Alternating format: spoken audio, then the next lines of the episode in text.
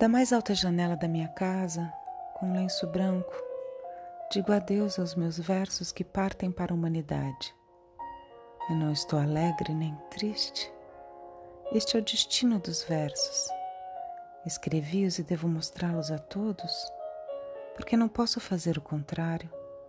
Como a flor não pode esconder a cor, nem o rio esconder que corre, nem a árvore que dá fruto Ei-los que vão lá longe, como que na diligência.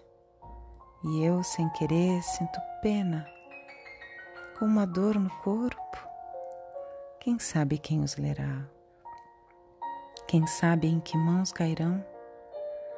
Flor escolheu-me o destino para os olhos. A árvore arrancaram-me os frutos para as bocas.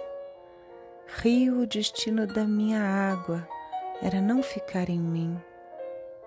Submeto-me, sinto-me quase alegre, quase alegre, como quem cansa de estar triste.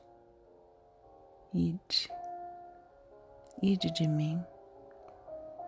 Passa a árvore e fica dispersa pela natureza. Murcha a flor e o seu pó dura para sempre. Corre o rio e entra no mar, e a sua água é sempre a que foi sua. Passo e fico, como o universo. Fernando Pessoa. Você está na Rádio Telúrica e ao fundo você ouve Chopin do álbum Noturno. Muito obrigada. Namastê.